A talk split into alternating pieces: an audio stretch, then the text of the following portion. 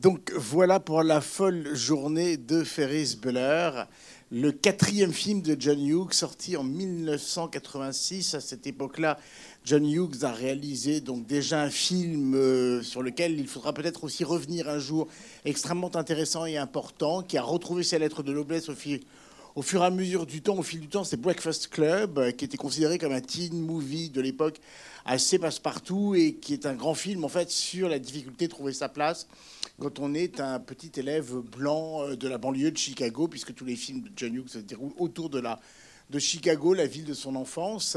Euh, c'est un film en huis clos, c'est un film un peu dépressif, et c'est un film à la fois avec des personnages très hauts en couleur et en même temps avec un vrai étranglement à la fin. Et quand on se souvient de Breakfast Club et quand on revoit la folle journée de Ferris Bueller, on se dit que la comédie cache quelque chose de très tragique, en fait, chez John Hughes. C'est un scénariste extrêmement réputé et reconnu à l'époque, puisqu'on lui doit le personnage de Beethoven, ce chien euh, qui fout le bordel absolument partout. Et on lui devra, dans quelques temps, la trilogie, mais il n'en a été que le scénariste, il ne les a pas mis en scène, de Maman, j'ai raté l'avion, Maman, j'ai encore raté l'avion, Putain, maman, pourquoi est-ce que je rate toujours l'avion? Bon, qui a fini par un tout petit peu se filocher au fil du temps, mais dont on trouve déjà quand même quelques traces dans Ferris Bueller. Euh, ce film-là, c'est extrêmement intéressant parce que, comme je vous le disais, c'est plutôt un gros succès l'année de sa sortie aux États-Unis avec 70 millions de dollars euh, de recettes. Il se classe, je crois, 10e ou 11e au box-office. Chez nous, c'est plus timide, 265 hein, 000 entrées. Euh, en 86, c'est pas un énorme carton. Aujourd'hui, ça le serait. À l'époque, ça ne l'est pas tant. Euh, c'est vraiment un film, une comédie euh, coming of age, c'est-à-dire une espèce de, comédie de, de, la maturité un peu accélérée. On retrouve, comme dans Breakfast Club, l'unité de temps. Une seule journée, un matin jusqu'au soir, 18h. On connaît assez bien d'ailleurs les horaires. Ils sont rappelés régulièrement dans le film, donc on voit bien la, mesure, la manière dont le temps est mesuré. Et c'est extrêmement intéressant chez John Hughes parce que c'est ça le secret de la comédie. Il y a un temps qui va contre vous il faut absolument gagner du temps sur le temps. Et l'enjeu, c'est évidemment de ne pas se faire prendre. On trouve ça chez Courteline, chez La Biche, dans les comédies de Molière. C'est vraiment un vieux ressort comique et il le tient particulièrement bien. Alors, effectivement, c'est quelqu'un qui sait très bien écrire. C'est un scénariste émérite. On dit qu'il aurait écrit le scénario de Ferris Bueller en une semaine et qu'il y aurait à peine touché avant de commencer à le tourner. Il l'aurait tourné assez rapidement, se, gardant du temps pour le montage. Et on peut voir à quel point, effectivement, le montage dans le film est non seulement important, mais extrêmement intéressant, avec des séquences qui lui sont entièrement réservées. La séquence, par exemple, avec le prof, qui est un, un simple principe de chant contre chant, le prof qui est là, anyone, anyone, et qui donne la réponse avant même que quelqu'un ait levé la main. Et on voit au fur et à mesure du contre-champ sur la classe des élèves qui s'ennuient, qui s'absentent, qui se demandent ce qu'ils font là, jusqu'à celui qu'on retrouve dans une mare de salive. Euh, c'est d'abord une vraie réflexion sur le milieu scolaire. Est-ce qu'on adapte vraiment les cours aux enfants? Ça les ennuie, ça les emmerde. Il n'y a, pas cette idée d'inciter euh, la jeunesse à s'éveiller à quelque chose qui pourrait lui être, qui pourrait l'intéresser, qui pourrait être proche de ses préoccupations. Non, pas du tout. C'est un système dans lequel ben, on répète les choses de manière extrêmement mécanique. Personne n'y trouve sa place. Les profs dépriment, les élèves tout autant. Donc il y a déjà dans cette petite séquence qui est remarquablement filmée, alors qu'en termes de mise en scène, chant contre chant, c'est vraiment le béaba, mais il y a un rythme, il y a une précision, il y a une manière de graduer comme ça l'ennui naissant, et on peut le revoir en disant que oui, effectivement, chez John Hughes, c'est une vraie préoccupation. Qu'est-ce qu'on fait de notre jeunesse? Et le film revient régulièrement, d'ailleurs, là-dessus, sur cette vraie thématique. Euh, on est en 86, Reagan est au pouvoir, les années Reagan sont celles de l'argent victorieux. Euh, l'épidémie de sida commence à sévir, il n'en a rien à foutre. Au contraire, il va tout faire pour ne pas mettre en place de, politique de prophylaxie. Donc la jeunesse, elle est sacrifiée. Elle est complètement sacrifiée. Elle doit suivre un modèle. Et le seul modèle, c'est le modèle consumériste, c'est le modèle capitaliste. En 86, le, le mur de Berlin n'est pas tombé. Le bloc communiste n'a pas encore sombré. Donc tout le monde, à cette époque-là, veut devenir américain. Et le film s'amuse vraiment, d'ailleurs, de façon un tout petit peu parfois amère, avec tous les codes du rêve américain, la grosse bagnole, la copine absolument magnifique, superbe, le mariage. Il y a quand même une réflexion autour de la monogamie et du mariage obligé. Tu te marieras avec la première personne que tu rencontreras, fait-il dire à Cameron.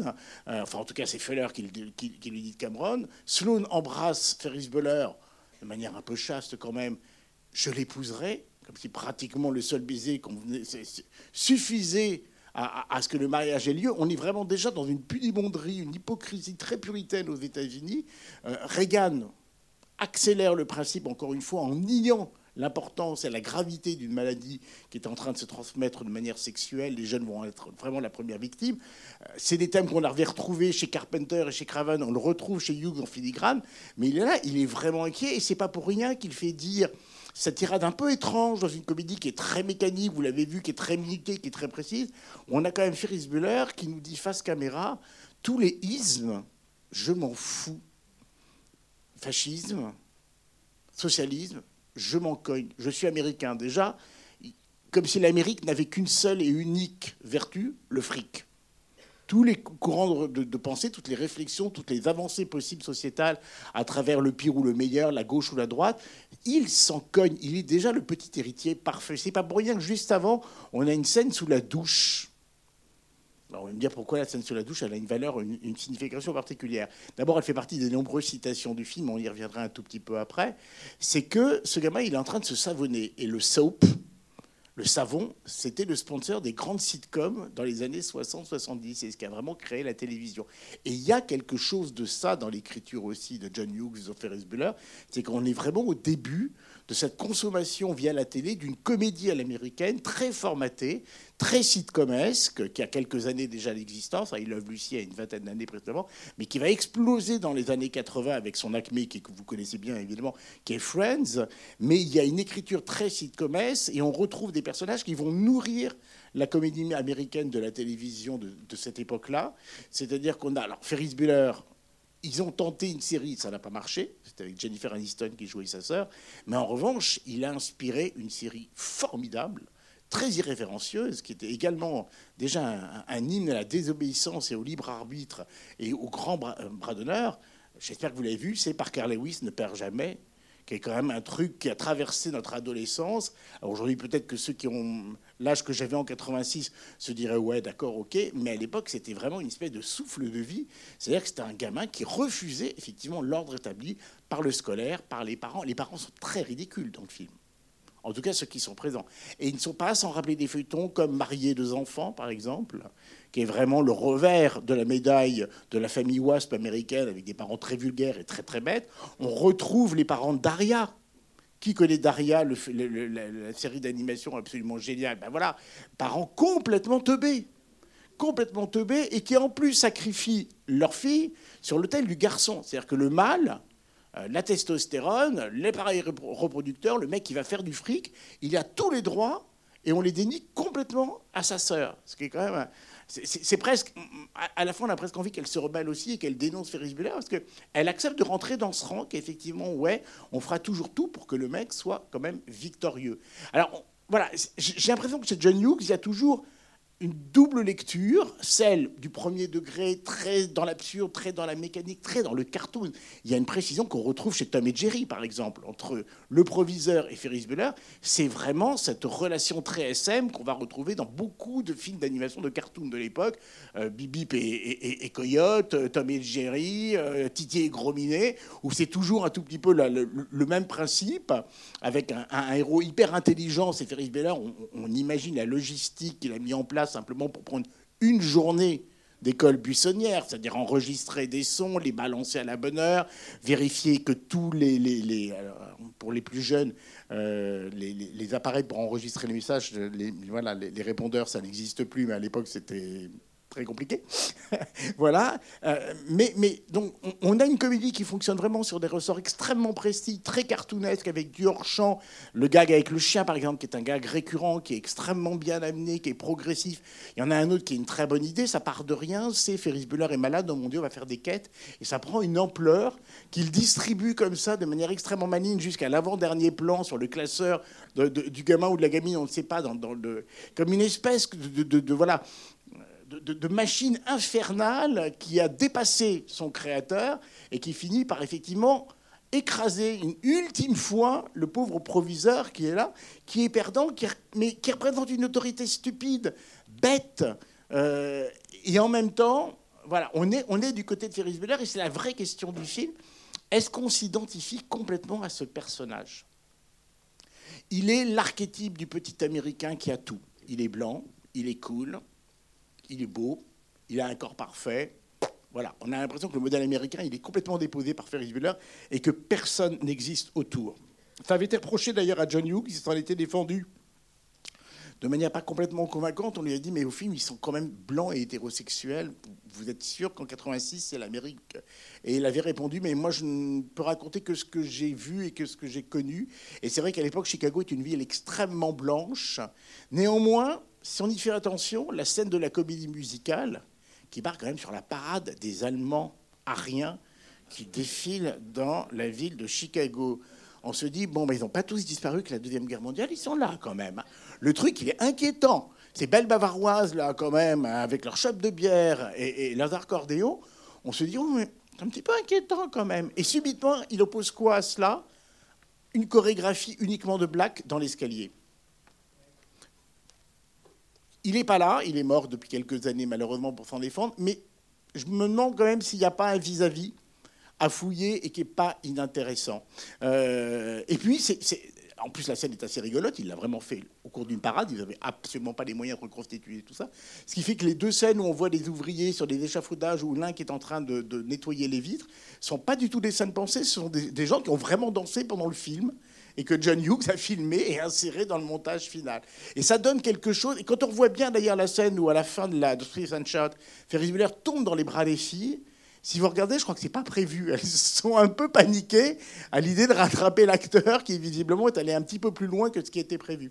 Donc c'est vrai qu'on a envie de ressembler à Ferris Bueller et en même temps on se dit mais est-ce que j'ai envie de ressembler à ce paradigme du petit américain qu'on est en train de nous vendre comme un modèle dominant et dans lequel bah, oui, effectivement, on a tous envie d'être Matthew Broderick. Il est très beau, il est très cool, il est très jovial, il a une petite phase de bébé.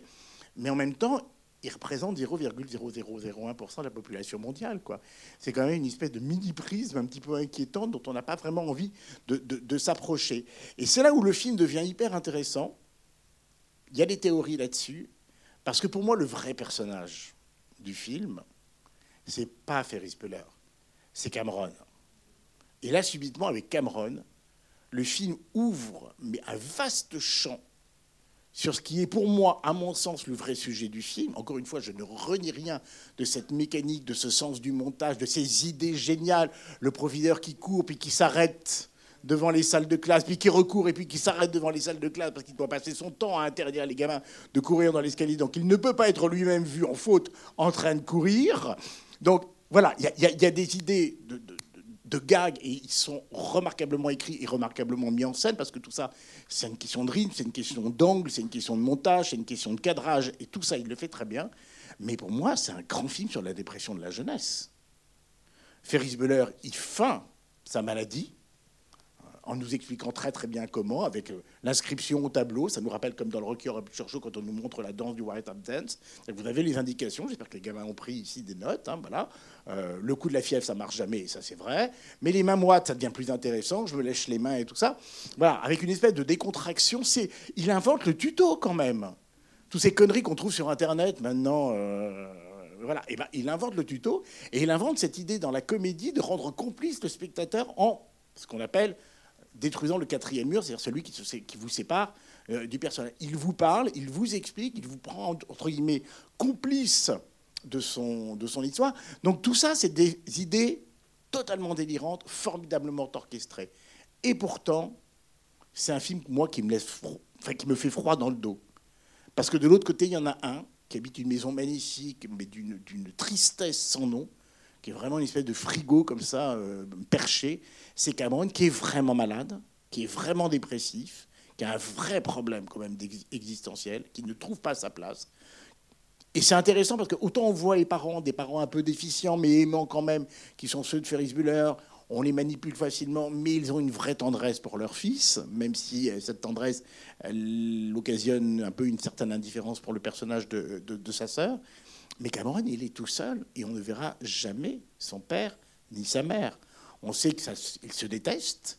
Et il y a cette scène que je trouve absolument magnifique parce que je trouve que c'est une scène de bascule du film. Encore une fois, il n'aurait pu faire qu'une comédie systématique très drôle. Et régulièrement, John Hughes s'offre et au fur et à mesure que le film progresse, elles sont de plus en plus nombreuses, des moments de suspension, des moments d'étrangeté. C'est la scène où ils sont au gratte-ciel 412 mètres, et Ferris Bueller leur dit mettez vos pieds, et ils penchent la tête, et, ils posent leur tête, le front, contre la vitre, et subitement on a trois plans absolument magnifiques, où le reflet devient le visage, et le visage devient le reflet. Je ne sais pas si vous vous souvenez, c'est-à-dire que le reflet est dans le sens du cadre, et subitement le, visage est en sens inverse. Et là, je trouve que juste cette idée, très picturale, et c'est pas pour qu'on a la scène du musée un peu plus tard, elle pose vraiment la question de qui suis-je? Je me regarde dans un reflet, et mon reflet est inversé, et qui vais-je devenir dans ce summum et ce sommet de la... De, de l'architecture américaine, qui est le gratte-ciel, qui est le symbole vraiment du, consumérisme à l'américaine, 412 mètres. Et Cameron a cette phrase, c'est Je crois voir mon père, il doit être quelque part par là. Comme une sorte de fantôme. Et là, subitement, peu à peu, le film va basculer. Il reste très drôle, il reste la poursuite de fin, elle est absolument formidable, mais il y a Cameron qui est interprété par un acteur absolument génial, Alan Rock, qui est absolument mais autant Jennifer Grey qui joue la sœur et qu'on retrouvera dans il faut sauver bébé. Euh, je n'y arriverai jamais, ce truc-là. Et mauvaise comme cochon, pardon, hein, je sais qu'il ne faut pas le dire, la scène où elle quitte Charlie Sheen et où elle fait semblant d'être embarrassée dans l'escalier. C'est nous qui le sommes pour vous, mademoiselle. Hein, pardon, mais c'est vraiment là, pour moi le pire du jeu à l'américaine où il faut tout, faut tout déformer pour avoir la. Cameron, il a une espèce de rectitude tragique. Et pourtant, il joue beaucoup avec le labial, hein, il joue beaucoup avec la déformation du visage. Mais il y a quelque chose d'éminemment détruit chez ce gamin que je trouve mais bouleversant, mais vraiment bouleversant. Euh, voilà, et c'est quelqu'un qui subitement, alors, je termine avec ça, c'est quelqu'un qui subitement va mettre en avant autre chose du, caractère, de la personnalité de Ferris Bueller, c'est sa cruauté. Ferris est extrêmement cruel en fait avec Cameron. Il l'a manipulé pour avoir la belle voiture. Il l'a caché dans la voiture au moment où il jouait le père euh, de Sloane. D'ailleurs, petit clin d'œil, vous avez remarqué, à ce moment-là, Matthew Broderick est habillé en inspecteur Gadget. Inspecteur Gadget qu'il va interpréter 30 ans plus tard dans la version live. Je ne sais pas si le réalisateur d'Inspecteur Gadget a eu cette idée, mais comme l'imperméable gris et le chapeau, c'est l'inspecteur Gadget. Je sais, je regardais tous les épisodes. Chef-d'œuvre. Euh, et subitement, il le cache, il le met pas en avant, il lui dit non mais arrête, mais bien sûr la voiture, mais on va la faire marcher, on va, on va rentrer en marche arrière, et on est comme ça les, kilomètres. Il, se fout de la gueule de Cameron, il n'a aucune tendresse pour ce personnage qui le suit et qui lui sert la soupe quand même, qui le sauve de tout, qui accepte de jouer comme ça les porte-chandelles pendant que euh, Ferris emballe Sloane. Alors que bizarrement dans le film, au fur et à mesure, elle va se rapprocher de Cameron. C'est très beau la scène où il est évanoui après la piscine, où il est catatonique, c'est-à-dire qu'elle elle a de la tendresse pour lui, alors que pour l'instant, ils le disent, Cameron, il épousera la première fille avec laquelle il couchera. C'est-à-dire que Ferris est extrêmement cruel, comme s'il déniait à Cameron le droit d'avoir une vie. Il n'y a que le beau mec qui réussit, qui roule des, épaules avec un pull abominable, il faut quand même le dire. Je ne sais pas qui a habillé euh, Mathieu Broderick, mais il euh, faudrait faire des procès comme... Non, c'est pas possible. Non, non, le, gilet panthère, c'est pas possible. Ou alors vraiment lors de soirées interlopes auxquelles j'ai pu participer, mais non, euh, soyons honnêtes quand même, c'est pas possible. Voilà, et subitement, eh ben, je sais pas, j'ai l'impression que John Luke fait rentrer ce personnage qui est un faire-valoir, qui est un classique de la comédie. C'est Sganarelle chez Molière, on le retrouve dans beaucoup de comédies, et subitement, eh ben, comme Sganarelle dans Don Juan, c'est un personnage dont quelque part, la simplicité, le premier degré, parce qu'il a une vraie affection pour Ferris, eh ben, va révéler la cruauté absolue de Ferris qui, quand la voiture tombe, j'étais très curieux, vous n'avez pas ri. Ou très peu. Alors que cette scène drôle.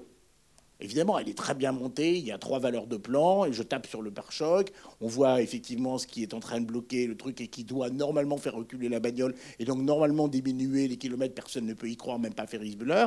On voit bien qu'il se prépare quelque chose. Suspension, d'où la rythmique, d'où le sens du rythme et du timing chez John Hughes, indéniable. Il se passe un truc, il dit non, ben, j'ai bien démonté la, voiture de papa, mais c'est pas grave, je vais assumer, il n'y a aucun problème. Et subitement, il y a un deuxième temps comme dans tout gag cartoonesque, le principe s'effondre et la voiture s'écrase. Ça doit être drôle et vous n'avez pas ri. Et pourquoi est-ce que c'est pareil Parce que c'est une tragédie de ce que l'on sait de ce père absent, qu'on ne voit jamais à l'écran, qui est une abstraction capitaliste. On nous dit qu'il travaille dans le quartier des affaires de Chicago.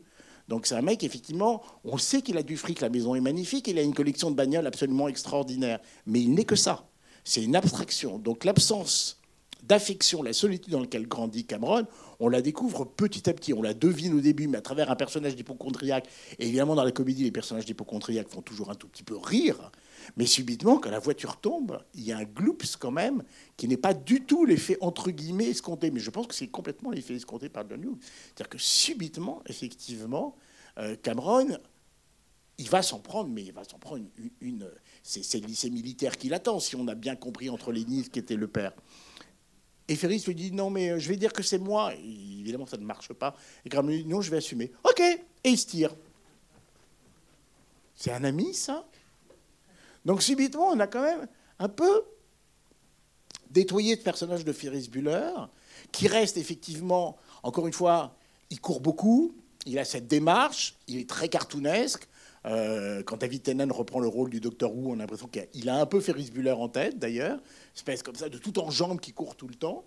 Mais bah, le vrai personnage, c'est Cameron, quoi. C'est-à-dire le vrai gamin totalement inquiet, et pourtant financièrement il est à l'abri, si on a bien compris les choses, totalement inquiet de ce que l'avenir va lui réserver, c'est Cameron. C'est-à-dire que subitement, le film nous raconte une chose, il y a un modèle incarné par Ferris Bueller, de réussite, de charme, à qui tout va, tout va, tous les copains, tout le monde, et puis le loser par principe. Mais pourquoi par principe? Pourquoi est-ce que Cameron n'aurait pas le droit d'exister? Et Ferris lui dénie un tout petit peu ce, droit-là. Au pire, Ferris, s'il est pris, il va faire un an de collège en plus, il va se faire gronder par papa-maman. Le risque est bien moindre, alors qu'on on devine une violence dans la maison de Cameron qui va être beaucoup plus dévastatrice. Et c'est un vrai truc. Et c'est pour ça qu'il y a une théorie qui traîne sur Internet qui ne tient pas complètement. En voyant le film, je l'avais en tête et je me dis, ah, on va quand même repérer. Et malheureusement, elle s'effondre à travers deux, trois scènes. Et elle serait géniale parce que ça nous renverrait. La Ferrari nous renvoyait à Christine et cette théorie nous renverrait à Denis Darko. Ferris est-il une extension psychanalytique, un rêve de Cameron depuis son lit de maladie? Ça ne marche pas et c'est passionnant. Mais vraiment, c'est-à-dire que si vous renvoyez un jour le film, se dire que Cameron s'invente un ami imaginaire qui ferait tout bien, qui ferait tout mieux, qui réussirait là où Cameron échoue, qui aurait ce courage qu'il n'a pas, qui aurait cette volonté de se lever alors que lui ne l'a déjà plus, qui se dirait que l'avenir, eh ben l'avenir, euh, on, lui cassera la gueule, c'est pas grave. Il, nous aura pas, alors que Cameron sait qu'il nous aura. Il a une lucidité absolument extraordinaire. Et je trouve que cette idée même si encore elle est malmenée par le scénario et qu'elle n'est peut-être que subliminale ou même pas du tout envisagée par John Hughes. Mais c'est pas grave, ça, de temps en temps, que les films aillent plus loin, entre guillemets, que leurs auteurs et qu'ils soient une espèce d'écho, comme ça, de la manière dont nous les recevons et avec lesquels nous avons grandi. L'idée que Ferris Bueller ne serait rien d'autre qu'un double totalement fantasmé de Cameron donne au film une dimension psychanalytique, mais bouleversante. Alors il y a autant d'éléments pour accréditer cette thèse que d'éléments pour la contredire. Parce que par exemple, le personnage de la sœur contredit complètement cela. Elle ne peut pas exister face à un frère imaginaire, face à un ami. Et les séquences entre le frère et la sœur n'ont rien à voir avec la solitude et la douleur de Cameron. Donc évidemment, ça caote.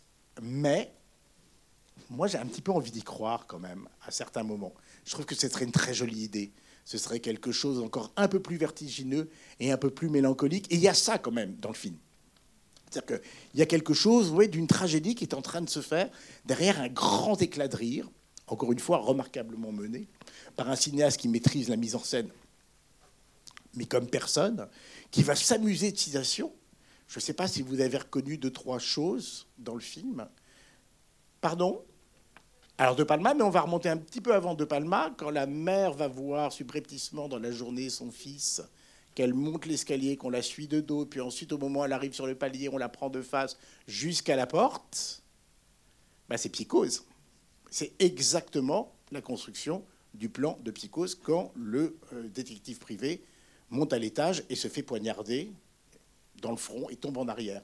Mais les trois plans qui sont glaçants, et d'ailleurs il y a régulièrement une musique très Bernard Herrmann, très Hitchcockienne, c'est exact. Le zoom, par exemple, sur euh, le proviseur quand il croit, euh, enfin quand il, il pense que c'est vraiment le père Patterson qui est en train de lui parler au téléphone et qu'il est glacé, ça c'est un vrai truc de film d'horreur. C'est qu'on zoome comme ça de manière très stupéfiante et on reste à ce niveau-là. Quand le proviseur, pareil, sort dans la rue avec ses lunettes de soleil et qu'il enlève les deux verres qui restent, c'est Clouseau, c'est Black Edwards.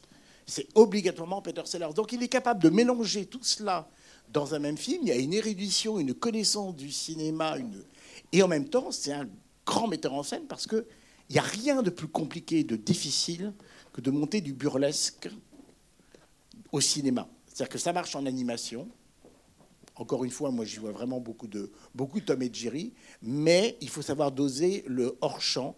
Quand le chien attaque euh, le proviseur, quand on entend hors-champ le bruit du portefeuille qui tombe à l'eau, il y a juste un floc. Donc il y a savoir exactement ce qu'on va montrer, combien de temps on va le montrer, comment on va le monter, et c'est très difficile à faire, vraiment. Surtout quand on, on dit que le film s'est fait relativement rapidement et qu'il a tout fait au montage. Mais je pense qu'il ne peut pas tout faire au montage. Il faut avoir le montage en tête déjà au moment de l'écriture scénaristique. Donc c'est vraiment un travail d'orfèvre. Et c'est vrai que ça, c'est raison. Je pense qu'en 86, moi, je l'ai vu comme une espèce de comédie décontractée, un ode à la désobéissance. J'avais 20 ans, ça me concernait plus tellement. Moi, j'avais quitté le lycée, j'avais pas vraiment envie d'y retourner. Bon, et puis en le revoyant, je me dis ah ouais, le film est quand même plus mature, plus inquiet, plus complexe qu'il n'en a l'air. Ferris Bueller, c'est vraiment un personnage qui s'est inscrit dans l'histoire du cinéma. C'est une référence. Il n'y a pas eu de suite, ce qui est très étrange, parce qu'avec 70 millions de dollars à l'époque, on aurait pu faire la deuxième folle journée de Ferris Bueller. Euh, après l'été, il aurait pu partir en hiver, un peu comme les bronzés. Hein. on aurait pu dire ça comme euh, trop, tout de suite trop, de toute manière. Euh, le magazine Empire l'a classé en 2008 parmi les 100 personnages, il est même 15e, les plus sympathiques, les plus emblématiques de l'histoire du cinéma. Donc ça veut bien dire quand même quelque chose. Il n'a existé qu'une fois. La sitcom n'a pas fonctionné d'ailleurs. Donc c'est vraiment un personnage qui est marqué par son époque, qui est marqué par son film. C'est un film qui a été d'ailleurs euh, en 2014 euh, classé au National Film Registry, qui est une, un principe de classification annuelle de certains grands films de manière un peu rétrospective. Donc en 2014, ils ont décidé d'inscrire Ferris Bueller quand même à l'histoire, entre guillemets, au panthéon du film américain. Donc aujourd'hui encore, c'est un personnage qui existe. On a parlé des références tout à l'heure, Parker Lewis, Daria, euh, marié, deux enfants sauvés par le gong aussi. Donc c'est vraiment un personnage de désobéissance qui a disséminé. Mais je pense, et je continue de croire en tout cas, que euh, c'est un film qu'on a et compris et pas complètement entériné là où il pouvait être. Et tous les autres films de John Hughes, en particulier Breakfast Club qui l'a précédé, ont une espèce de mélancolie d'inquiétude de, qui traverse quand même beaucoup du cinéma des années 80, que ce soit le cinéma d'horreur ou que ce soit le cinéma de comédie. C'est-à-dire que, ouais, Rion, on est dominant, l'Amérique est omnipotente à l'époque, et on n'imagine pas que dans trois ans, tout le bloc communiste va s'effondrer, c'est la guerre froide, donc il faut rire, il faut rire beaucoup, il faut rire pour oublier. Et pourtant, certains auteurs se disent, ouais, mais au nom de cela, au nom du fait que vous, enfants, vous grandissez dans un pays patriarcal, pété de thunes, euh, hétérosexuel et blanc, ce modèle-là, si vous vous en écartez, méfiez-vous. Et c'est un peu l'idée et c'est un peu l'inquiétude de grands auteurs de l'époque. Alors, ce pas les films qui sont au premier degré là-dessus. Il y en aura. D'ailleurs, Matthew Broderick a commencé par une comédie musicale qui s'appelait Torch Song Trilogy, dont il sera l'acteur de la version euh, cinématographique plus tard, qui est un des premiers spectacles, une des premières comédies musicales sur l'homosexualité le sida est là, mais on tient vraiment les choses à distance. Et certains auteurs sont quand même suffisamment intelligents et sensibles pour laisser quelques portes ouvertes et laisser justement la comédie être poreuse de ces inquiétudes-là. Parce que pour l'avoir fait en revanche, pour avoir grandi à cette époque-là, moi je suis de 66, même si ça ne se voit pas, vous avez le droit de me le dire, euh, c'était pas une époque joyeuse entre le sida, entre le chômage, entre, euh, il y avait quand même des choses qui n'étaient pas aussi merveilleuses. On est loin des 30 glorieuses. Pas se plaindre, mais ça a été vraiment quand même une fracture sociétale importante. Euh, une première épidémie comme ça qui tuait des gamins qui n'avaient que 20 ans, on ne pensait pas le voir à nos jours. Et c'est vrai qu'il y avait une immense précarité qui commençait à se mettre en place. Le chômage atteignait des chiffres astronomiques. L'Amérique ne se remettait pas complètement de ses démons xénophobes et ostracistes. D'ailleurs, c'est toujours pas le cas euh, encore 35 euh, ans plus tard. Donc, euh, moi, je fais partie de ceux qui ont une lecture énamourée de, la technique, de la maestria, de la virtuosité de John Hughes. Encore une fois, on pourrait vraiment prendre des séquences et les étudier parce que un plan de trop et, le rythme de la séquence s'en ressent. Et en même temps, j'ai l'impression qu'il y a un deuxième, il y a un deuxième degré, il y a une deuxième lecture. Et en vous écoutant, on rit beaucoup au début, un peu moins à la fin.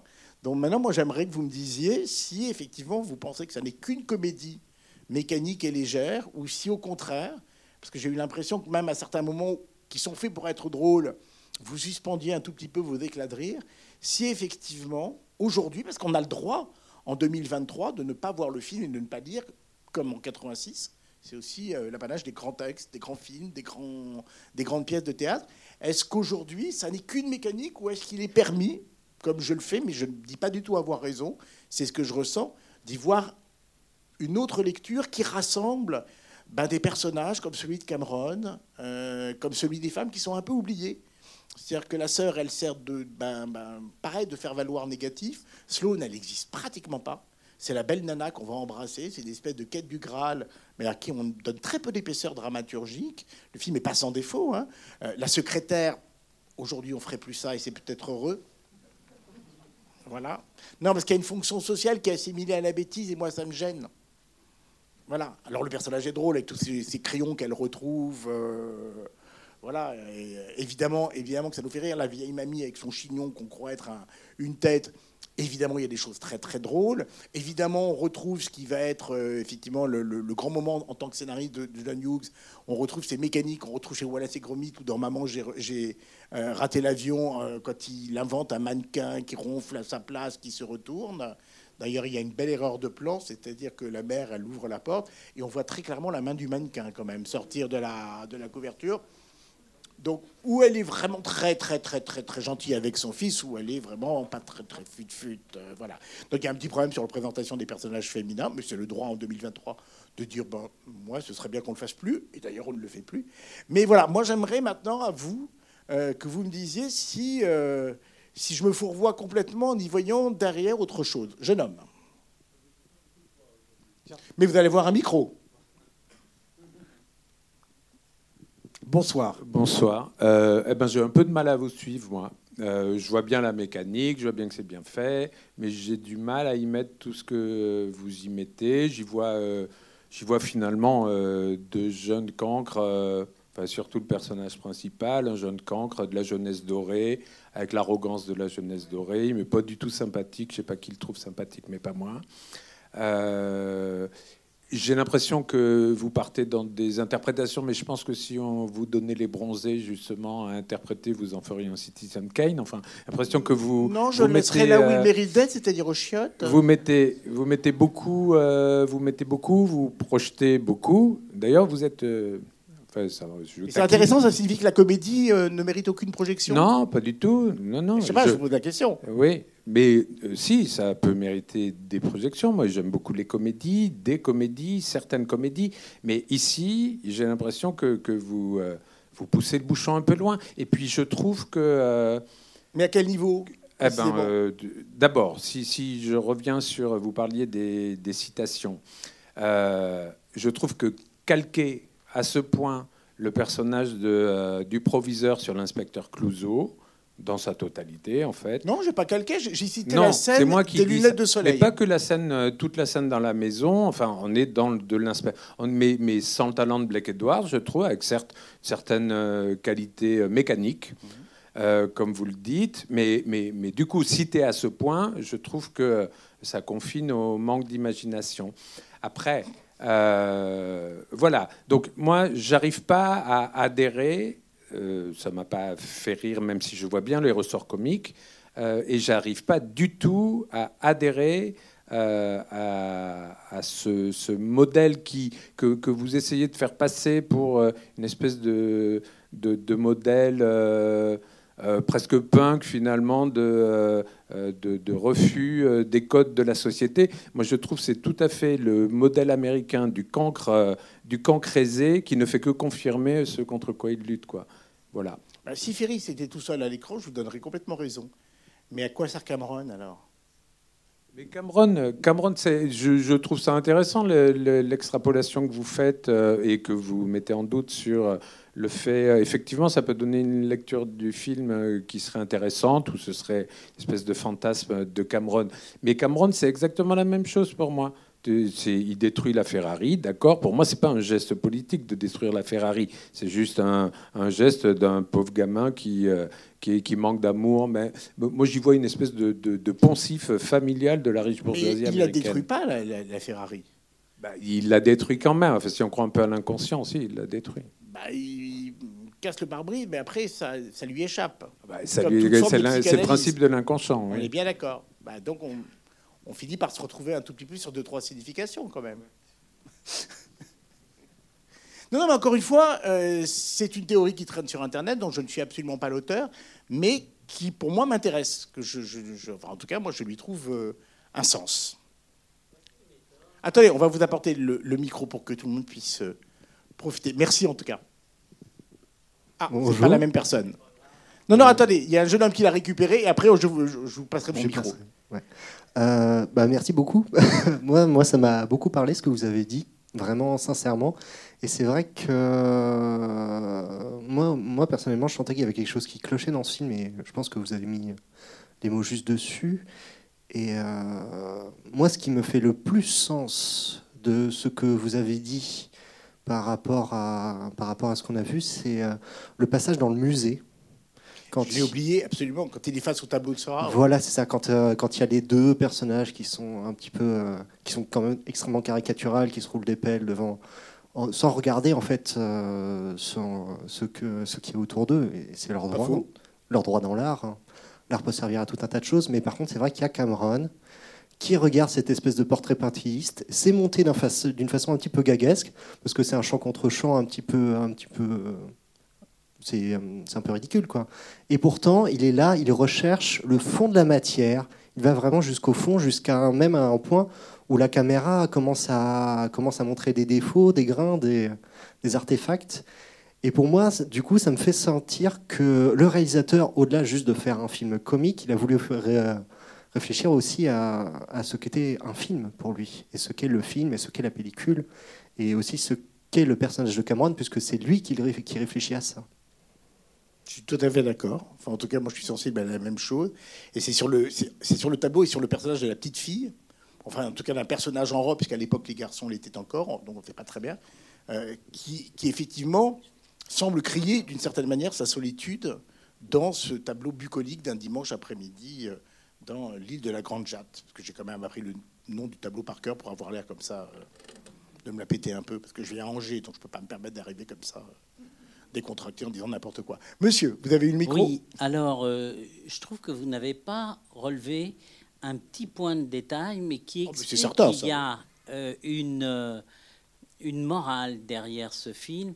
C'est quand les deux jeunes, la Cameron et l'actrice, disent mais qu'est-ce qu'il fera, lui, Buller, plus tard hein? Il sera vendeur de frites. Et là, c'est vrai que l'autre dimension, elle est un peu là.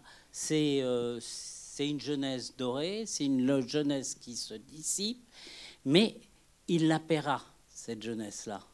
C'est ce que ça veut dire quand même. Peut-être.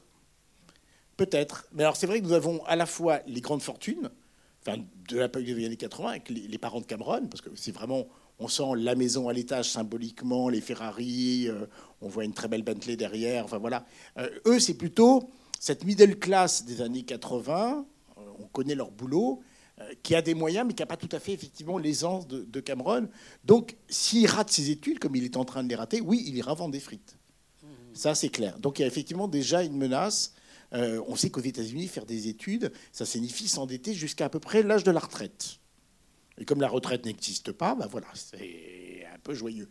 Mais, mais, vous avez tout à fait raison, il y a, il y a, mais il y a infiniment de petits détails euh, dans le film qui sont hyper intéressants. Quand la voiture tombe, voilà, et que Cameron, et c'est le seul plan subjectif du film, c'est hyper intéressant, c'est-à-dire le seul plan où la caméra incarne un personnage, c'est quand Cameron, qui est agenouillé, se relève et va pour voir l'étendue des dégâts. Ce qui peut, encore une fois, étayer cette théorie qui, malheureusement, ne se vérifie pas complètement, que le film ne serait que le mental de Cameron, puisque c'est le seul moment où il y a un plan subjectif et que c'est Cameron qui a droit à ce plan subjectif, et non pas Ferris. Et quand la caméra remplace un personnage, c'est qu'il existe, c'est qu'il s'incarne. Donc c'est hyper intéressant. Et il y a un petit détail, mais vous avez raison de citer les détails, Cameron donne mocassin noir avec des chaussettes blanches. J'ai connu ça, je peux dire qu'on n'en revient pas. Il donne un coup de pied dans un bout de verre qui dépasse. C'est un plan inutile inutile. Ça ne dit rien, ça ne raconte rien. Euh, moi, je suis producteur, je lui dis, tu as vraiment besoin de faire ce plan-là. Et pourtant, je lui trouve une force symbolique vachement intéressante. Et j'arrive pas à savoir quoi. Et il assume. Moi, je pense qu'il dégage complètement le cadre. C'est-à-dire que subitement, il a brisé le miroir et il s'échappe complètement. Et il y a encore une aspérité à laquelle il donne un coup de pied. Mais je ne suis pas sûr. Mais tant mieux, mais toutes les explications sont bonnes. Hein. Euh, mais je trouve le, plan troublant et en même temps passionnant. Euh, oui, bonsoir. Bonsoir. Euh, alors, déjà, je voulais dire, j'étais absolument pas d'accord avec la réaction du monsieur tout à l'heure. Qui est parti, du coup, c'est dommage. Qui est parti. Bon, bah, il est parti. mais Cameron, c'est un vrai personnage dramatique. Enfin, il y, y, a un vrai sens. Enfin, on a tous plus ou moins dans nos souvenirs le moment où on se dit oh là je vais me faire tuer par mes parents ou euh, quand mes parents vont rentrer, ça va être l'enfer. On a euh, tous été beaucoup plus Cameron que Ferris, on est bien d'accord. Ah oui, oui. si on avait pu être Ferris souvent, ça aurait été bien. Mais il y a autre chose qui est assez rigolo, enfin, mais là c'est vraiment totalement anecdotique, ça n'a rien à voir avec le film, enfin si un peu. C'est le personnage, enfin l'acteur qui joue Cameron, on dirait qu'il a bouclé la boucle de sa carrière avec Succession. En fait, oui, où il joue vrai, le fils euh, un peu mal aimé, un peu débile, et on dirait qu'il y a cette, euh, ce truc. Cameron, on sait ce qu'il est devenu. Quoi. C'est, euh, il est dans Succession. pas pensé, mais c'est vrai, c'est très juste. Absolument. Merci. Excellente série Succession. Ah bah oui, c'est très bien. non, très, très bien. Mais c'est intéressant comme quoi, effectivement, les séries et les films sont parfois hérités des personnages. C'est une question que j'avais posée à Guédi Guillaume, même si les histoires sont très différentes. Pour lui, le fait qu'un comédien vienne régulièrement dans son film signifie que son nouveau rôle est l'héritier des rôles précédents. Et donc, je trouve que votre histoire de boucle et que Cameron, effectivement, termine, entre guillemets, à ce jour, parce qu'on lui souhaite encore évidemment beaucoup de succès, dans Succession, je trouve que c'est une idée magnifique. Bravo.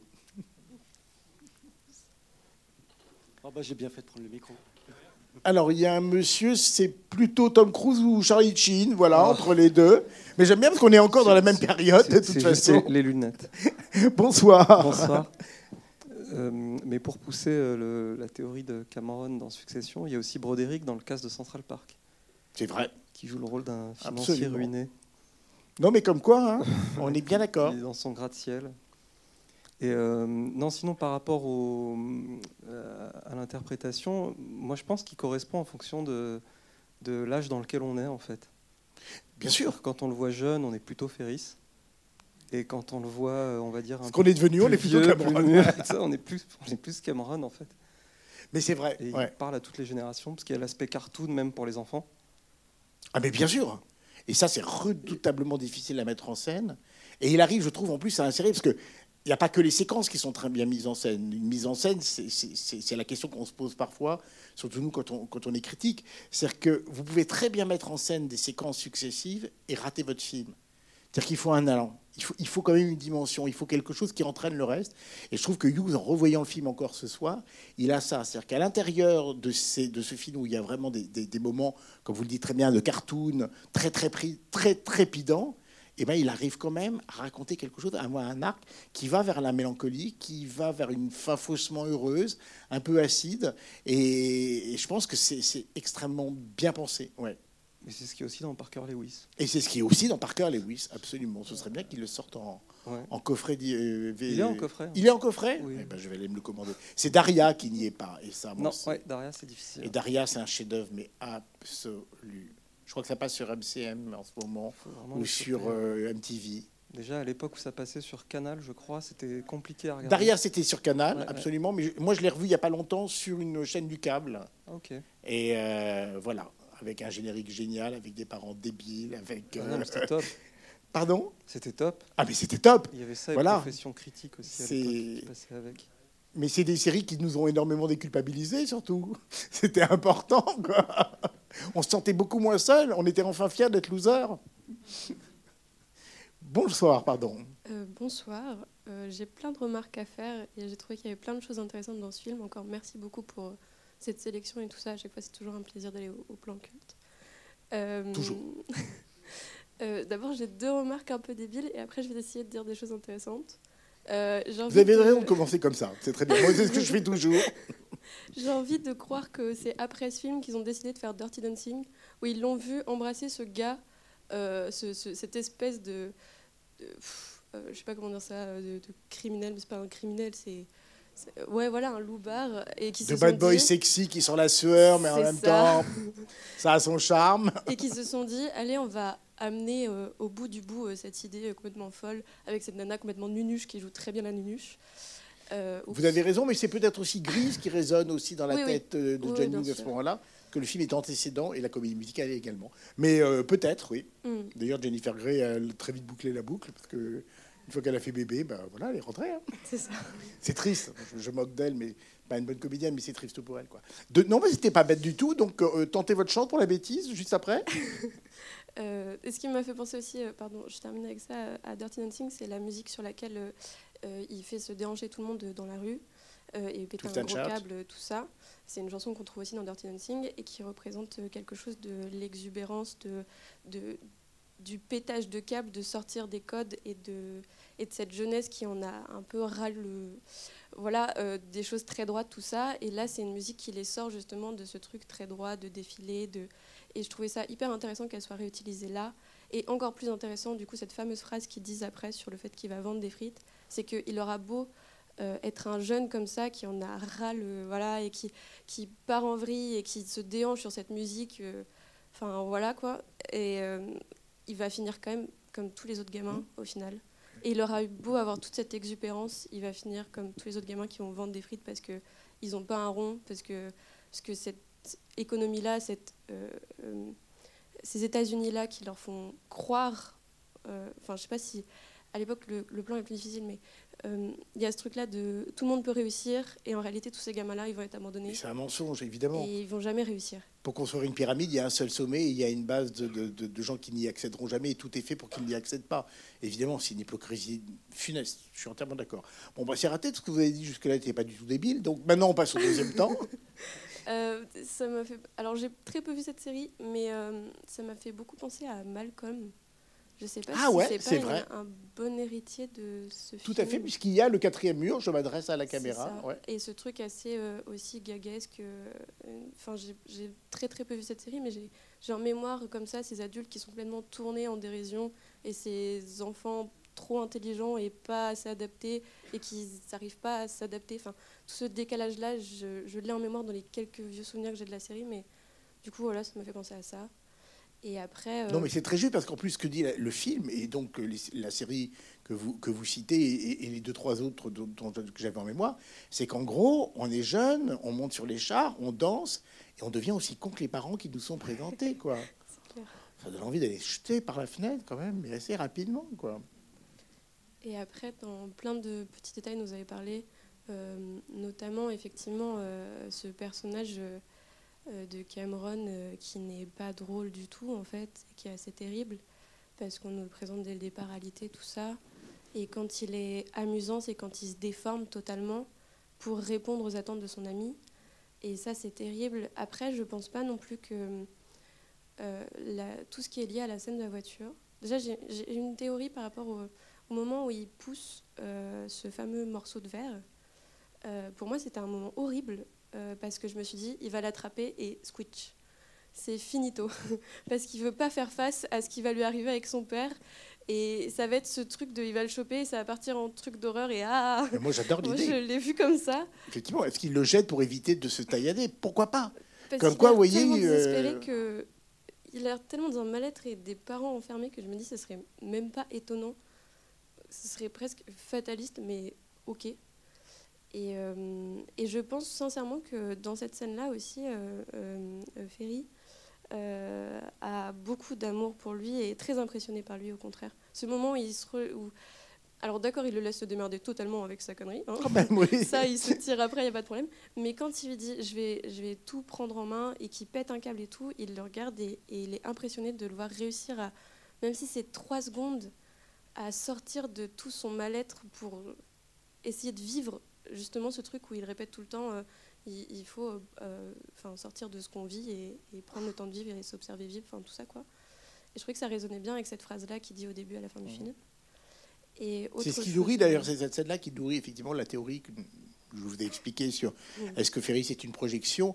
C'est-à-dire qu'effectivement, une fois que le travail est accompli, c'est-à-dire que le double imaginaire, que la schizophrénie a guéri d'une certaine manière le patient, il n'a plus besoin de cette projection-là. Et donc Ferris peut partir, peut-être abruptement, mais on ne revient pas sur Cabron. Donc je suis assez d'accord avec vous sur l'importance de ce moment-là. Mais on a quand même vu la cruauté de Ferris à son égard. Ah hein. oui, ça totalement. et puis c'est intéressant aussi d'avoir choisi cet acteur-là qui est du coup trop grand, trop malin, qui s'enferme comme ça dans la voiture et qui, qui a l'air inadapté dans toutes les situations où il se trouve. Il a l'air totalement inadapté, notamment la scène où il mange dans le, dans le restaurant et on pourrait s'attendre, vu qu'on voit qu'il a de l'argent, tout ça, qu'il serait habitué à ce genre de lieu. Et quand on le voit manger, on se dit qu'il n'est pas du tout habitué à ce genre de lieu. Et moi, je trouvais ça intéressant. Il n'est pas social on est bien d'accord, il n'est pas fait pour le monde. Alors ça aussi, la scène du restaurant, elle nourrit elle, elle, euh, la théorie, c'est-à-dire qu'en gros, bah, le mec qui a réservé vient pas, ce qui est quand même très étrange, parce que sinon, effectivement, bah, le poteau rose était découvert. Où est-ce qu'il trouve l'argent? Enfin, il y a quand même une espèce d'abstraction. Euh, dans la journée, ils vont aller dans les buildings, dans les grands restaurants. C'est vraiment le rêve américain euh, capitaliste, mais on a l'impression qu'il ne paye jamais la note, d'une certaine manière. Donc, c'est ce qui... Voilà. Mais, mais, même si elle ne tient pas la route, je, trouve que cette deuxième lecture, moi, m'intéresse en tout cas. Et puis une dernière chose aussi, je oh oui, très tout intéressant euh, le passage du musée et notamment le moment où il se perd du coup totalement dans ce tableau et où on voit les, donc ces petits points, tout ça euh, qui forment le visage et qu'on ne voit plus le visage. Euh, parce que c'est un moment où il se perd totalement dans un reflet qui n'est pas le sien, mais où on peut du coup deviner qu'il se retrouve parce que de mémoire dans cette peinture-là, c'est un peu le seul visage qu'on voit vraiment. Après, c'est un peu que des espèces d'adultes un peu flous. Tout à fait. Et du coup, cet enfant un peu enfermé dans cette peinture, ça m'étonnerait pas qu'il se retrouve dedans. Et l'autre C'est ce que la mise en scène, en tout cas, euh, semble nous dire. Ce champ contre champ avec ce recadrage et cette fusion, oui, bien sûr. Et l'autre moment, il se retrouve comme ça euh, dans un face-à-face, euh, outre le moment du building, c'est le moment où il va sauter dans l'eau. Et là encore, son visage, c'est une vague tache blanche. Enfin, on voit pas tout à fait ses traits. Et il tombe là-dedans. Et quand il retombe, il, est, il, a fait un gag volontairement de son propre chef. Et surtout, il a fait d'une tentative de suicide quand même. C'est quand même un peu. Voilà. Euh, une, une, blague et il en rit. Et on a l'impression qu'après cette chute-là, dans son propre reflet, il prend enfin vie. Alors que tout le long du film, on a l'impression qu'il s'est fait. Euh, Enfin, voilà, il s'est fait guider, il s'est fait malmener, et c'est pour ça qu'il dit qu'il prend aucun plaisir. C'est parce qu'il ne vit pas, il subit tout ce qui lui arrive. Et vous avez d'autant plus raison que quand il tombe à l'eau, il a un regard vers la surface pour dire est-ce qu'ils vont venir C'est à la fois drôle et c'est un peu inquiet aussi parce qu'il n'est pas convaincu. D'ailleurs, il met du temps, hein, Félix Sloan, mm, mm. à se dire que ce n'est peut-être pas une blague. Donc c'est un mm, personnage qu'ils ont un peu ignoré pendant tout le... Alors qu'il, c'est grâce à eux qu'il a... qu'ils ont pu faire tout ce qu'ils ont fait de leur journée. Elle sortir du lycée, puisque c'est lui qui a imité la voix de son père, et c'est lui qui a prêté la voiture. C'est visiblement lui qui a emprunté la carte bleue pour effectivement rendre crédible toutes les virées au restaurant ou au musée. Et, Cameron passe les plats, quoi. Et subitement, à ce moment-là, il tombe à l'eau, et il les regarde avec un sourire un peu amusé, mais qui commence à compter les secondes en disant Est-ce que je suis à ce point invisible à leurs yeux quoi? Je vais finir juste sur une note un peu plus joyeuse parce que je me rends compte que. Ouais, point, point, oui, parce que là. Euh, euh, est censé être une comédie, j'ai encore tout foiré, moi. euh, le moment où euh, la secrétaire lui dit qu'il représente, il, elle lui fait, lui fait penser au. C'est trop, à la tirade est géniale. Harry, tout ça. ça me fait beaucoup rire aussi parce que l'inspecteur Harry, du coup, il me semble que c'est les années 70. Non, c'est avant les années 70. Ouais. ouais voilà, et c'est avant le nouveau. Le nouvel Hollywood. Le nouvel Hollywood. Et du coup, ça le... rien qu'avec cette référence aussi, il date son personnage vraiment dans un truc euh, complètement dépassé et qui fait qu'on sait déjà par aussi cette phrase qui va être complètement dépassée tout le long du film et qui pourra jamais enfin rattraper ce personnage quoi. Enfin moi c'est ça, à ça que j'ai pensé à ce moment-là. Et moi je pensais aussi à la tirade de la, de la secrétaire qui dit mais tout le monde aime Ferry et elle égrène comme ça jusqu'à un moment et, et, et, le film ne l'est pas mais régulièrement il y a quelques répliques un peu vulgaires. Elle parle des sluts. Mm, mm. Et les sluts c'est vraiment les putes. Et quand il dit vous lui mettez un bout de charbon vous aurez un, un comment dirais-je un, diamant. Et dans la scène où euh, Jennifer Grey dit à Charlie Sheen blow yourself suce-toi toi-même, Charlie Sheen se regarde l'entrejambe. nous, chez nous, on ne peut pas le traduire, mais il y a régulièrement une petite trivialité estudiantine. Pareil, quand il a espèce de boc dans lequel il boit sa, boisson, ça devient une érection, il la met au niveau de son pantalon. Donc il y a quand même. Le, personnage est, plus sexué qu'on pourrait le croire et moins mécanique. Donc vous aviez raison de, signaler ça. Je crois qu'il y a quelqu'un qui lève la main. je voudrais. Euh, Alors il y a encore deux. Euh, dans l'ordre, pardon, euh, excusez-nous, géographique, on donne le micro d'abord au monsieur et juste après à vous, bien évidemment. Merci, bonsoir. Bonsoir. Merci pour les explications déjà et toute la présentation que vous avez faite. je suis un fan absolu du film, je l'ai vu un certain nombre de fois et toujours au premier degré, il me fait beaucoup rire. Je trouve qu'il y a une. Ah bah, il fait pour, hein, ah ne vous en excusez pas. Il y a une vibe euh, retour vers le futur euh, qui est indéniable. Je ne sais pas exactement lequel a pu inspirer l'autre, mais dans la musique, le jeu des acteurs, etc., on retrouve des choses qui sont, qui sont très communes. Par contre, au second degré, effectivement, là je vous rejoins, euh, il y a une, une, opposition qui est faite entre Ferris et Cameron, où, bah oui, Ferris, c'est clairement l'oncle Sam, il est provocateur, il aime les belles voitures, il aime les belles filles, il a certainement de l'argent qu'il dépense sans que ce soit le sien. Euh, il ment, il manipule, euh, il triche. Et en fait, il a cette image. Enfin, moi, je, trouve que la critique de l'État américain et de l'oncle Sam, elle va beaucoup plus loin. Et elle est finalement plus dure que ce que vous avez pu dire, au sens où bah, il est absolument dégueulasse. Et alors, on n'est pas de la même génération. Moi, j'ai grandi plutôt en connaissant euh, quoi l'Amérique de Bush post-11 septembre 2001, avec toutes les éducations qu'il y a pu avoir dans les secondes guerres du Golfe, etc. Et malheureusement, enfin, c'est assez caricatural de ça. Et la contrepartie, euh, je partage votre analyse du personnage de Cameron. Pour moi, en fait, c'est pas que la jeunesse, c'est carrément tous les Américains qui sont présentés en lui. Euh, et à un moment donné, il lui dit, lui dit, on n'est pas obligé de faire comme tu nous dis de faire. Et je trouve que, enfin, c'est vraiment le peuple américain qui est représenté par ce personnage-là et pas qu'une sous-catégorie. Et finalement, euh, Ouais, c'est le, enfin, le héros du film, c'est lui, et je trouve que le réalisateur, il essaie de nous dire à un moment donné, euh, rebellez-vous euh, contre, ben, contre l'image de, l'oncle Sam qu'on essaie de vous fourrer dans le crâne. Euh, Ferris, il a presque un côté euh, apolocrite dans Rocky IV, la Living in America. Enfin, moi, je retrouve vraiment cet espace-là. Je trouve c'est complètement autocrate, Ferris. Hein. c'est, on fait ce que je veux faire. Hein. Vous avez tout à fait raison.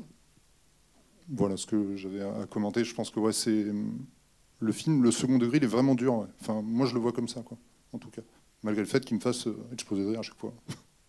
Je suis euh, tellement d'accord avec vous. Alors, la personne qui levait la main. Là, attendez, on va. tout dans le fond. Et après, je viens, avec vous, je viens vers vous avec mon micro. Eh oui, on fait du sport ce soir.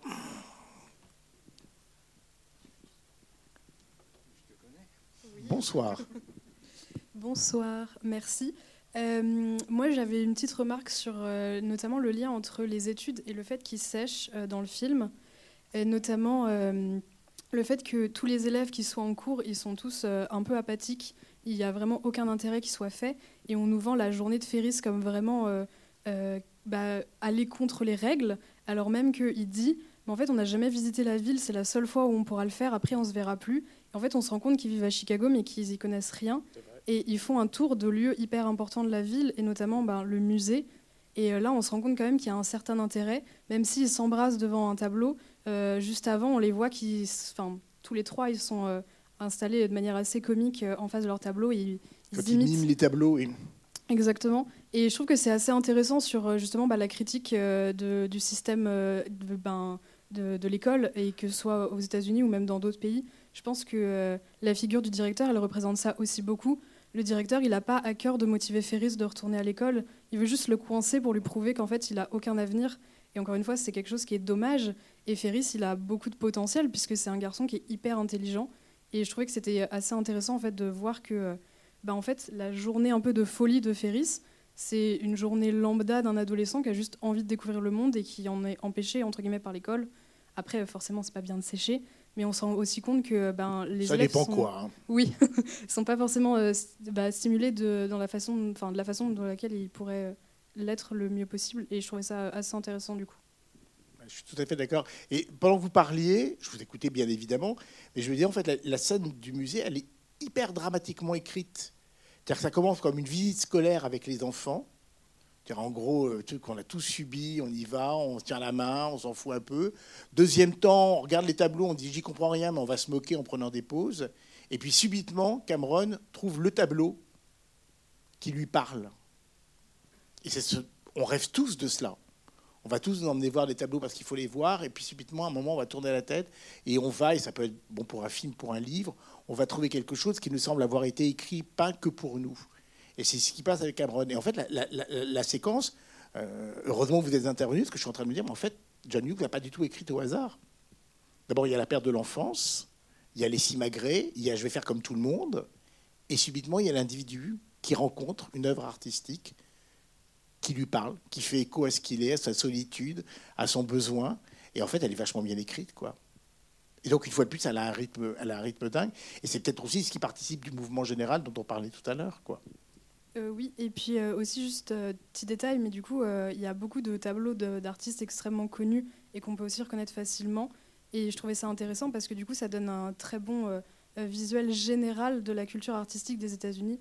notamment, on a du Jackson Pollock qui on voit passer, et du coup, absolument. Exactement. Et d'une certaine manière, les, les, le groupe voit peut-être plus de choses culturellement impactantes et dans l'air du temps qu'il l'enverrait à l'école. Et du coup, ça aussi, je trouvais ça intéressant. C'est fort possible. Et ils ont un des, moins un des plus beaux tableaux du monde qui est euh, Rue de Paris partant de pluie de Caillebotte, qu'on voit à un moment, avec cet angle magnifique que je trouve un tableau euh, douloureusement mélancolique. Je vous prête mon micro. C'est gentil. Euh, bonsoir.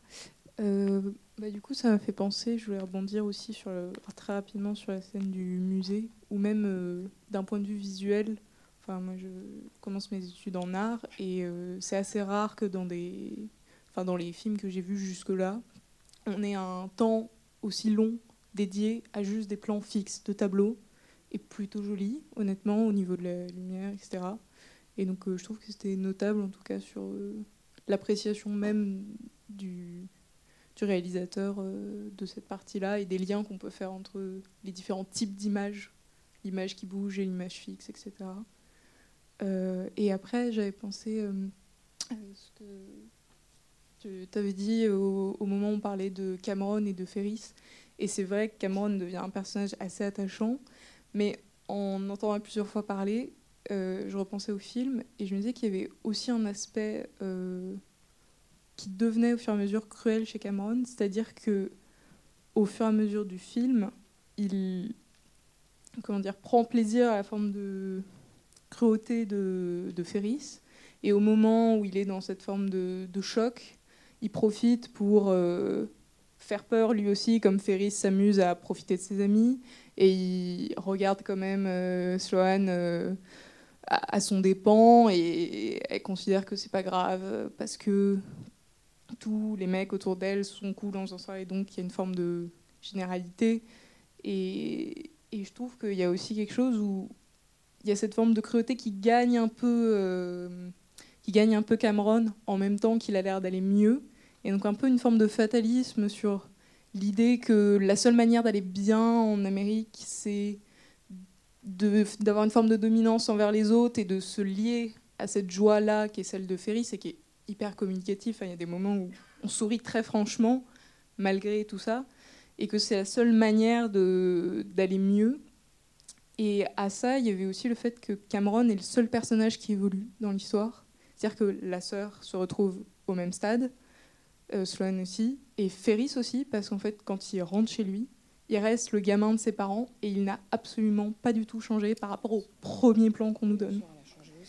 Et que finalement, euh, le sort de tous ces personnages qui ont fait boucler est tout aussi triste ou tout aussi euh, étrange que celui de Cameron qui, qui, voilà, qui évolue différemment. voilà, bon, merci beaucoup pour cette séance, je découvre et c'est très chouette. Le micro, alors quelqu'un l'a déjà, mais c'est drôle que ce que vous me dites, moi, m'intéresse énormément. Euh, je me souviens avoir vu il y a très longtemps une mise en scène de la Dame de chez Maxime qui est la quintessence euh, du labiche drôle, mouvementé, euh, avec des quiproquos. Et le metteur en scène avait décidé d'en faire une tragédie. C'est-à-dire l'histoire d'une femme qui est effectivement une cocotte, est amenée au matin par euh, un riche bourgeois qui en a fait sa maîtresse de la nuit.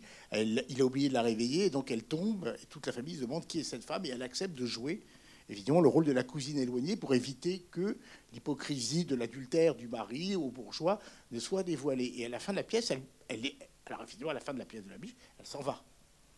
Mais sauf que là, elle devenait l'instrument, la victime de ce jeu d'hypocrisie bourgeoise. C'est-à-dire qu'elle a accepté de jouer le, jeu, et à la fin, on lui dit oh, maintenant tu tires parce que tu ne fais pas partie de notre monde. Et il y a un peu de ça dans, ce que vous, dans votre manière d'analyser le, personnage de Cameron. C'est en gros, tu nous rejoins ou tu nous quittes? Et c'est assez violent. Pardon. Bonjour. Bonjour. Euh, Bonsoir, la même. Je voulais juste revenir sur la cruauté, parce que moi, je ne le ressens pas du tout comme ça, en fait. Euh, je ne sens pas qu'il est intentionnellement, euh, intentionnellement cruel envers Cameron déjà, mais en plus, euh, il y a même une impression qu'il fait tout pour que Cameron soit un peu heureux. Il, chante pour le faire rire. il, voilà, il est quand même. Vous n'avez pas l'impression qu'il le fait quand il est allé un peu trop loin avec Cameron de... Quand il chante et tout ça, c'est qu'il a quand même un petit peu outrepassé moi, je trouve que c'est un petit peu ça. Mais pour moi, c'est pas de la cruauté. Et à la fin, il dit c'est pour ça que je voulais cette journée. Et pour moi, c'était presque. Je l'ai vu dans le sens c'était pour Cameron. Et euh, il y a quand même aussi ce moment où c'est euh, c'est la, seule fois où on va, avoir, on va pouvoir le faire. Parce que l'année prochaine, nous, moi et Cameron, on n'est plus là. Euh, Sloane, elle a encore un an au lycée. Et en fait, c'était ce moment pour nous trois. Mhm. C'est pas que pour nous deux. C'est dans sa tête, il parle bien de Cameron. Et c'est pour, enfin, pour moi, c'est vraiment son meilleur ami quand même. Alors, il est peut-être toxique, hein, et puis voilà, mais. Un petit peu. Oui, voilà. Mais pour moi, il n'y a pas une cruauté intentionnelle. Alors, peut-être pas intentionnelle, mais je pense qu'elle est un peu naturelle chez Ferris, quoi. Mm.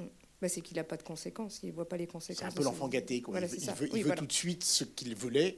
Et, mais, pour moi, il a beaucoup de bienveillance et euh, quand même envers euh, Cameron et. Euh, et vraiment, il l'aime. Quoi. Je, pour moi, c'est clairement quelqu'un qui. Malheureusement, on peut être très cruel avec les gens qu'on aime. On est bien d'accord. Mais vous avez raison, il n'est pas très cruel. Mais on peut avoir effectivement cette, ce, voilà, cette petite ambiguïté d'aimer beaucoup les gens et, et, de ne pas l'être tout à fait à, à la hauteur de l'amour qu'ils vous tendent. Quoi.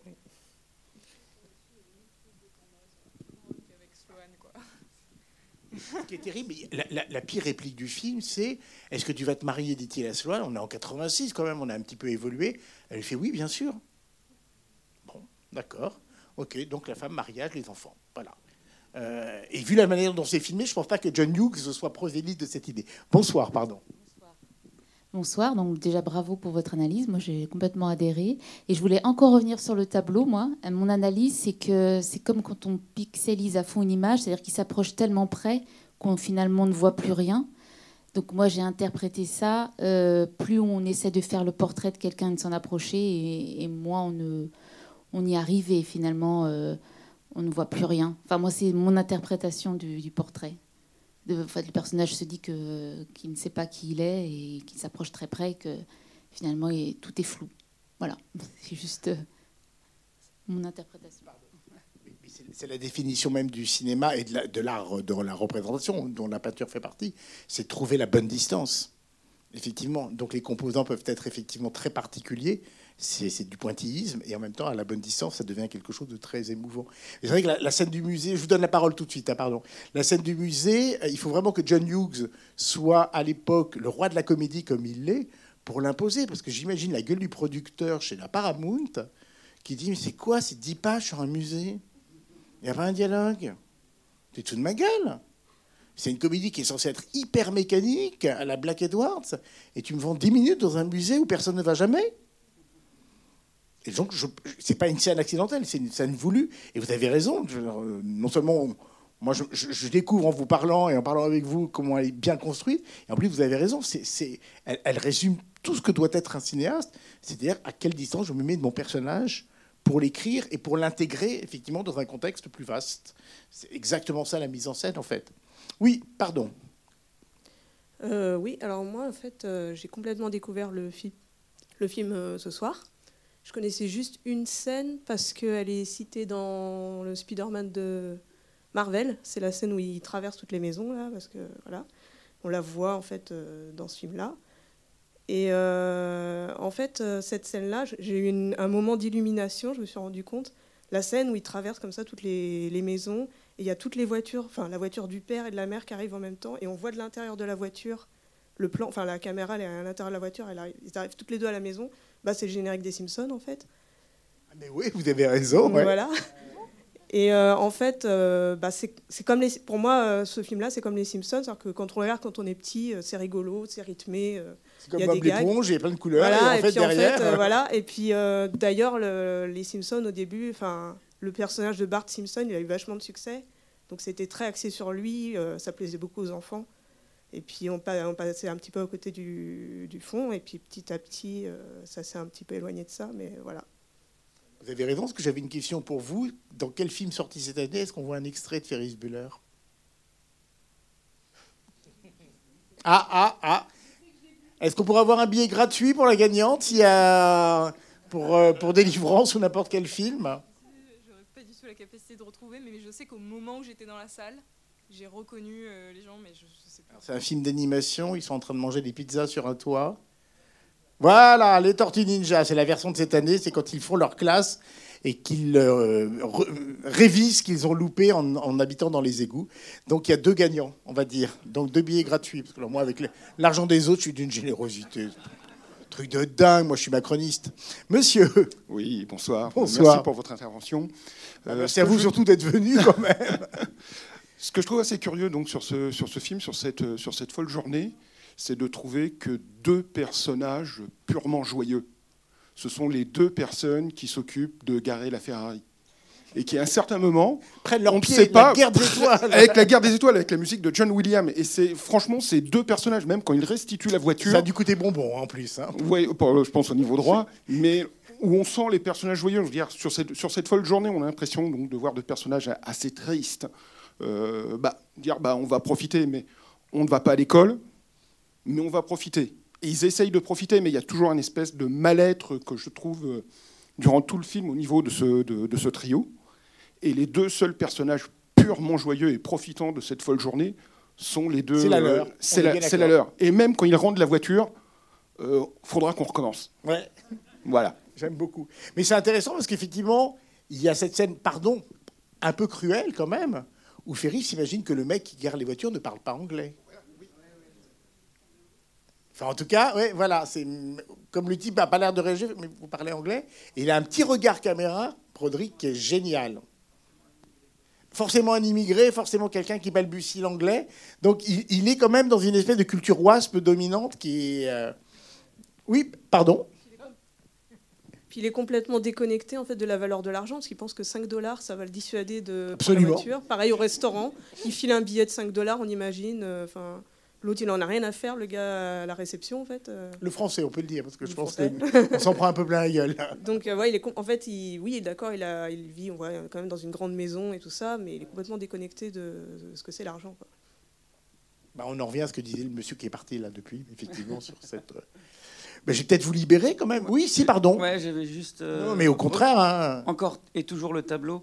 Euh, en fait, c'est son miroir. Il se voit dedans comme un petit enfant apeuré, euh, isolé, ne euh, sait pas trop quoi faire de sa vie. Et plus ça zoome, plus il se rend compte qu'en fait, bah, le dessin déjà, il est, il est assez, il n'est pas très très précis. Plus il zoome, plus il se rend compte que c'est son propre lui qui n'a pas encore trouvé sa personnalité parce qu'il n'a pas de visage. Moi, j'ai pris ça comme ça aussi. Tout à fait. Ouais. Il a trouvé sa personnalité à la fin du film, mais pas avant. Et ce qui est intéressant, c'est que c'est un tableau où l'enfant regarde celui qui regarde. Oui. C'est ce que fait Ferris depuis le début, qui nous parle, qui nous interpelle. Il est spectateur. Donc il y a une espèce de boucle décalée, puisque tu ne parles pas au même personnage. C'est pour ça que le film, on peut. On va le repasser tout de suite. c'est tout. Puis on va le réanalyser. Non, mais c'est vrai qu'il y, a des moments où on aurait envie de garder deux, trois séquences et de les étudier ensemble, tellement elles sont riches en termes de cinéma, de dramaturgie, d'interprétation. Il faut quand même reconnaître que Mathieu Broderick, c'est un acteur formidable en plus. Mais formidable. C'est-à-dire qu'il il a il a quand même un charisme, même si Ferris est agaçant. Broderick, il a un côté innocent quand même. Euh, même quand il est malade au début, le premier regard caméra, c'est génial, quoi. Très, très bon acteur. Est-ce qu'il y a une dernière ou d'autres dernières interventions Madame? Moi, c'était juste un clin d'œil, en fait. il y en a beaucoup, donc oui. Oui, mais il y en a un qui me fait marrer. Euh, c'est euh, dans la chambre de Ferris, il y a le poster de Simple Max. Euh, Absolument. et vraiment, par rapport au Breakfast Club, ça m'a... Voilà, c'était juste ça que j'avais. Et alors parlons juste de la bande originale, puisqu'on entend quand même des gens comme Morisset, par exemple. Enfin, il y a quand même la grande, plutôt bien euh, les Suisses. Morisset a très mal viré, mais les Suisses de l'époque c'était quand même génial. Euh, il y a une première BO qui est proposée à John Hughes, qu'il jette complètement, ne gardant aucune des musiques. Et dedans, il y avait un titre des Cures de Robert Smith. Donc John, deux mots à dire. Je ne sais pas si la chanson a été réutilisée dans un album. Donc ok pour les Smiths, mais les Cures, on aurait pu garder quand même. Ben, je vais vous remercier une fois de plus. Ah, pardon. Non, non, non, non mais allons-y, au contraire. Euh, bonsoir. bonsoir. Euh, du coup, ça vous voulez aussi un billet gratuit parce que vous êtes venu avec le gagnant, c'est oui, ça Oui, oui exactement. Euh, du coup, j'en profite que ce soit la dernière question parce qu'elle sort non, du pas film nécessairement. Hein. Et elle parle cette fois-ci du festival. Et c'est une question qui, peut-être, vous serez d'accord avec moi. C'était pour savoir si vous trouveriez ça normal et si, dans la prochaine saison, il y aurait enfin des films réalisés par des femmes qui seraient sélectionnés. Je sais que vous n'êtes pas euh, du tout le programmateur. Mais, mais, bien sûr, oui, tout de suite, évidemment. Du. Catherine Bigelow, par exemple. Oui. Mais c'est parce que je me suis permise de faire mais vous avez raison. le compte et sur 111 films qui ont été programmés. 111 films depuis 9 ans. Euh, aucun n'a été réalisé par euh, une femme et des réalisateurs sont revenus de façon récurrente. Donc voilà, c'était une remarque. Ben oui, là, mais moi je suis complètement d'accord. Hein. On va faire une liste. Hein. On ne regarde pas, j'y suis pour rien.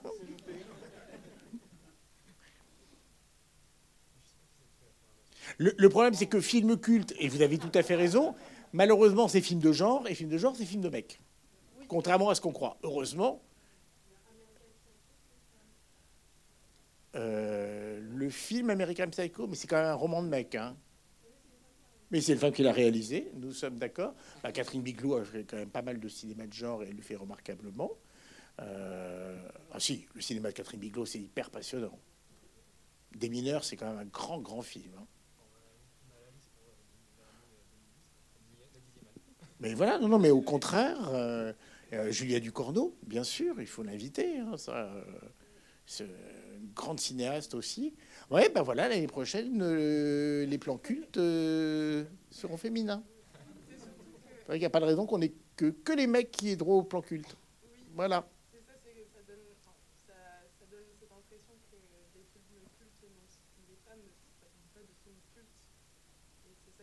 Non, je vous dis, le problème, c'est qu'effectivement, le cinéma de genre a été longtemps l'apanage des mecs. Ça, c'est vrai. C'est bête, je vous prêche un converti, mais c'est un fait. Donc, euh, voilà. Je ne fais pas partie du comité de sélection, mais je pense que ce sera transmis. Et je ne reviendrai pas si ce n'est pas un film de femme qui fait l'ouverture. Non, mais elle avait fait un film de vampire qui était formidable, Les Morsures de l'Aube, ou quelque chose comme ça.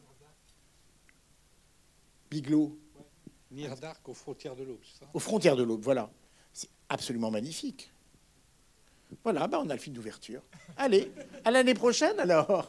Merci encore vraiment mille fois d'être venu et d'avoir euh, si activement participé au débat. C'est hyper intéressant quand vous, voilà, vous récupérez le film et, et qu'il y a cet effet d'échange et de ping-pong. Euh, même si on n'est pas d'accord sur tout, on est d'accord sur le fait que le cinéma, ça vaut la peine d'en parler. Merci vraiment à toutes et à tous. Rentrez bien.